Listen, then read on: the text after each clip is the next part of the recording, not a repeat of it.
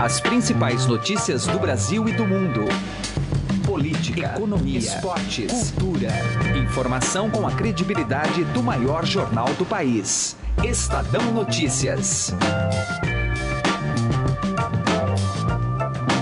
Olá, seja muito bem-vindo ao Estadão Notícias desta quinta-feira, 6 de julho de 2017. Eu sou Gustavo Lopes e o programa de hoje fala sobre a crise que atinge a Polícia Rodoviária Federal. O órgão suspendeu e reduziu diversos serviços, como escolta e postos de atendimento, pelo corte no orçamento. O porta-voz da PRF informa que falta verba, inclusive para pagar água e luz. Na política, o governo acredita que a votação da denúncia por corrupção passiva contra o presidente Michel Temer na Comissão de Constituição e Justiça será um espelho do que acontecerá no plenário da Câmara. Na área da educação, vamos abordar as cotas nas universidades. Isso porque a Universidade de São Paulo decidiu que usará o sistema nos seus próximos vestibulares. Para você participar aqui do Estadão Notícias, basta mandar seu e-mail para podcast@estadão.com. podcast@estadão.com estadão.com. Estadão Notícias. Quarta International Wine Show. Deguste os melhores vinhos do mundo. São mais de 240 rótulos entre nacionais e importados e mais de 40 expositores. Os melhores tintos, brancos, rosé e espumantes numa feira única no Centro de Convenções Frei Caneca, quarto andar. Sábado, dia 29 de julho. Você está convidado. Ingressos pela loja Empório Frei Caneca ou pelo ingresso rápido. Ingressos limitados. Estadão Notícias.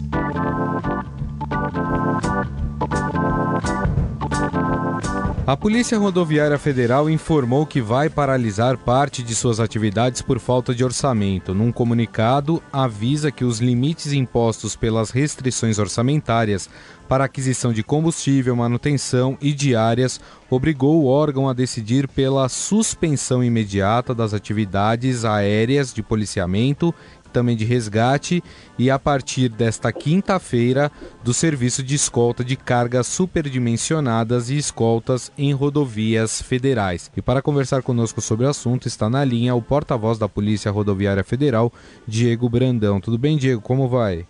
Tudo, tudo bem. Diego, em relação a essa história, de fato há um movimento para paralisar algumas atividades, já que houve um corte, segundo vocês, no orçamento aí da Polícia Rodoviária Federal? Sim, é, explicando, é, nós temos uma previsão orçamentária para 2017 e dessa previsão orçamentária nós temos um contingenciamento, é, um corte, né, de 43,6%. Então nós temos esse, essa esse é, necessidade orçamentária para que a gente mantenha as nossas atividades. Frente à nova realidade, que a princípio é temporária, porque é um contingenciamento, né, é, nós adequamos nossas atividades internas e, nesse momento, a gente também tem que adequar alguns serviços prestados. Então, dessa maneira, a gente está suspendendo as escoltas de cargas superdimensionadas em rodovias federais, a gente está suspendendo também as atividades aéreas e a gente está diminuindo as, os deslocamentos dos policiais em ronda dando prioridade aos atendimentos de acidentes com vítimas, aos auxílios a usuários e também aos deslocamentos para combate ao crime. O que esses serviços, a suspensão desses serviços, é, vai afetar para a população, de fato? Bom, nós temos como principal problema que inclusive a PRF está buscando soluções alternativas, incluindo aí a recomposição orçamentária, é a diminuição da fiscalização, porque aqueles, aqueles deslocamentos de rondas eles serão drasticamente diminuídos, né? Outro, outro problema que a gente pode ter durante esse processo é a desativação de algumas unidades operacionais. Né? Então, a população não contaria com essas unidades operacionais para auxílio, para registro, para o policiamento ali naquela área. Né? Então, esses são os dois fatores que a PRF, inclusive, já vem em tratativas com o Ministério do Planejamento para que haja essa recomposição orçamentária e o consequente é, restabelecimento das atividades. Agora, pensando em quem trabalha na Polícia Rodoviária Federal, quais são as grandes dificuldades é, que, que vocês têm enfrentado né, com esse corte aí de, de orçamento? É, é, principalmente o investimento na, na própria instituição, né? Então a gente é, tem, tem algumas unidades que a gente não tem como manter agora, né, face a essa nova realidade orçamentária, por a terceirização, a vigilância, água, luz, né? Então nós estamos diminuindo essas unidades de atendimento e de, de policiamento para que a gente consiga ter a manutenção básica né, da atividade PRF.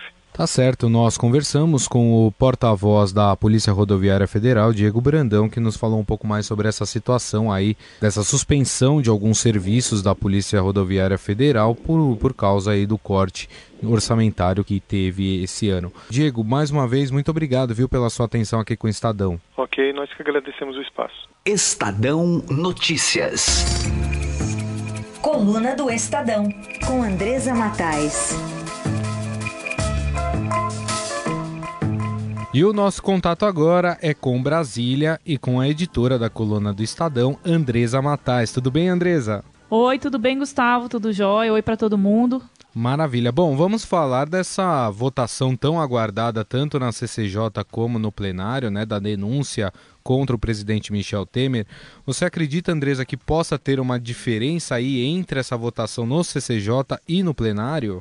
Olha, Gustavo, já tem um grupo de parlamentares mais experientes que acompanham bastante a cena política em Brasília, que está avaliando que o plenário do, da Câmara dos Deputados vai refletir a mesma decisão é, vai espelhar a decisão que, ocor que ocorrer na Comissão de Constituição e Justiça.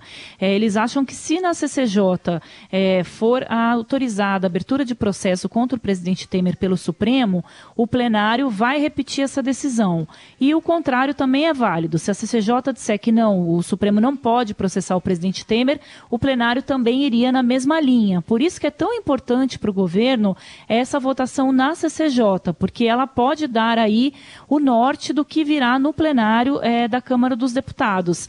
É, então, a CCJ é a primeira instância que vai analisar essa denúncia. A gente já sabe que o relator é o deputado Sérgio Sveiter, do Rio de Janeiro, do PMDB. Não é um deputado próximo ao Palácio do Planalto, pelo contrário, ele é um deputado considerado mais independente.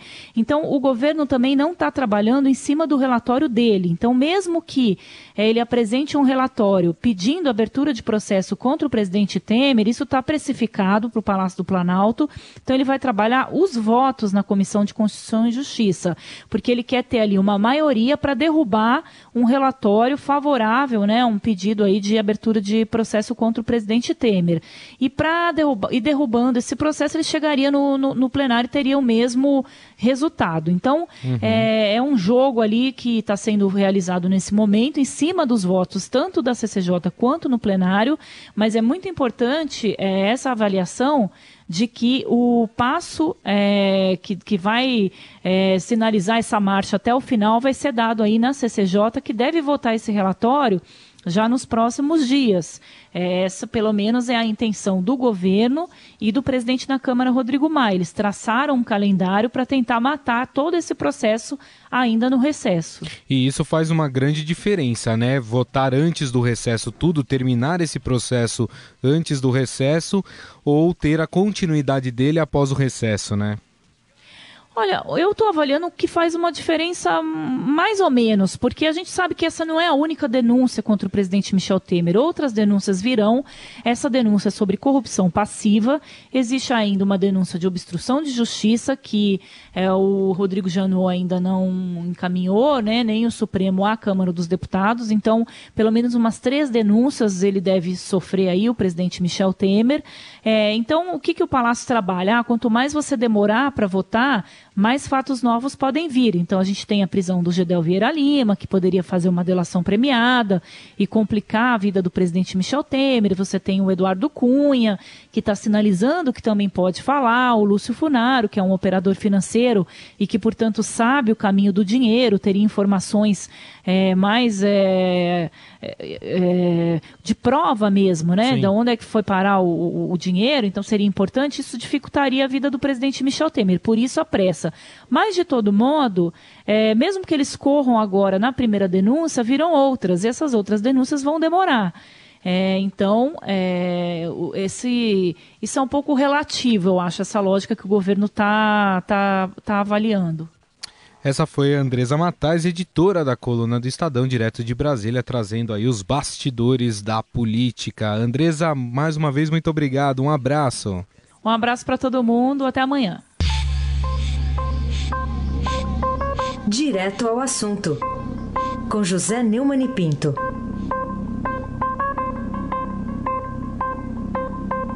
Olha, sinceramente, eu não tenho nada a comentar nem sobre a acusação de Rodrigo Janot, que está sendo considerada inepta por muito boa gente, né, nem sobre a defesa do Antônio Cláudio Maris de Oliveira, do presidente Michel Temer, a respeito do seu famigerado encontro com o Bamba do Abate, Joesley Batista.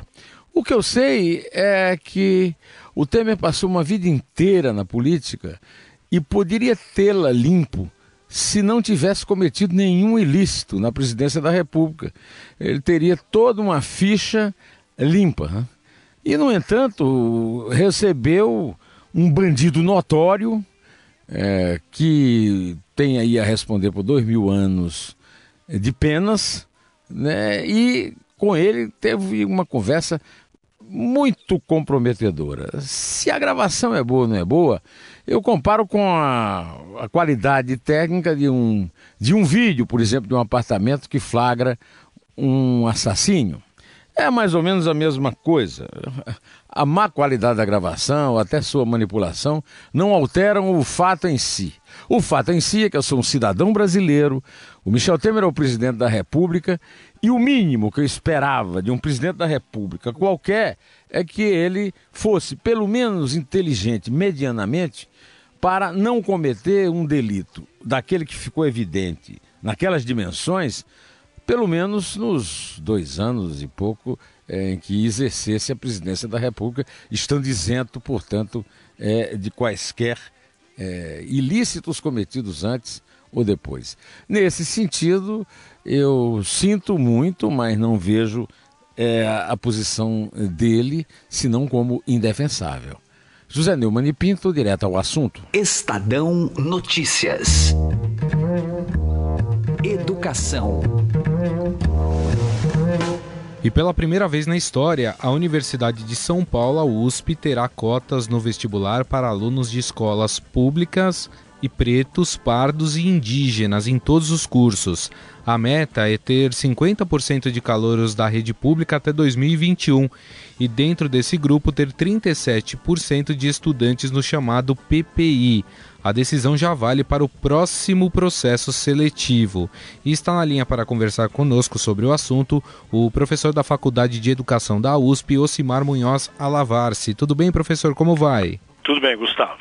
Bom, falar desse fato inédito na USP, né? Até então a USP não adotava esse tipo de procedimento e agora adota. Eu queria que o senhor fizesse uma análise da importância dessa decisão.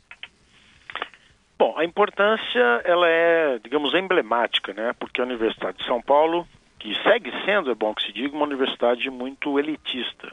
Não quer dizer que não se deva no país constituir às vezes uma elite intelectual. Uhum. Outra coisa é o termo elitismo, né? Que significa um processo de seletividade que acaba como que impedindo, né, determinadas camadas sociais de ter uma presença é, no seu interior. Então, nesse sentido, essa adoção ela é, rompe né, com uma série de marcas que a Universidade de São Paulo tinha, é, ainda que isso não resolva, como depois eu vou explicar mais adiante, é, todos os problemas que, na verdade, estão relacionados com as cotas.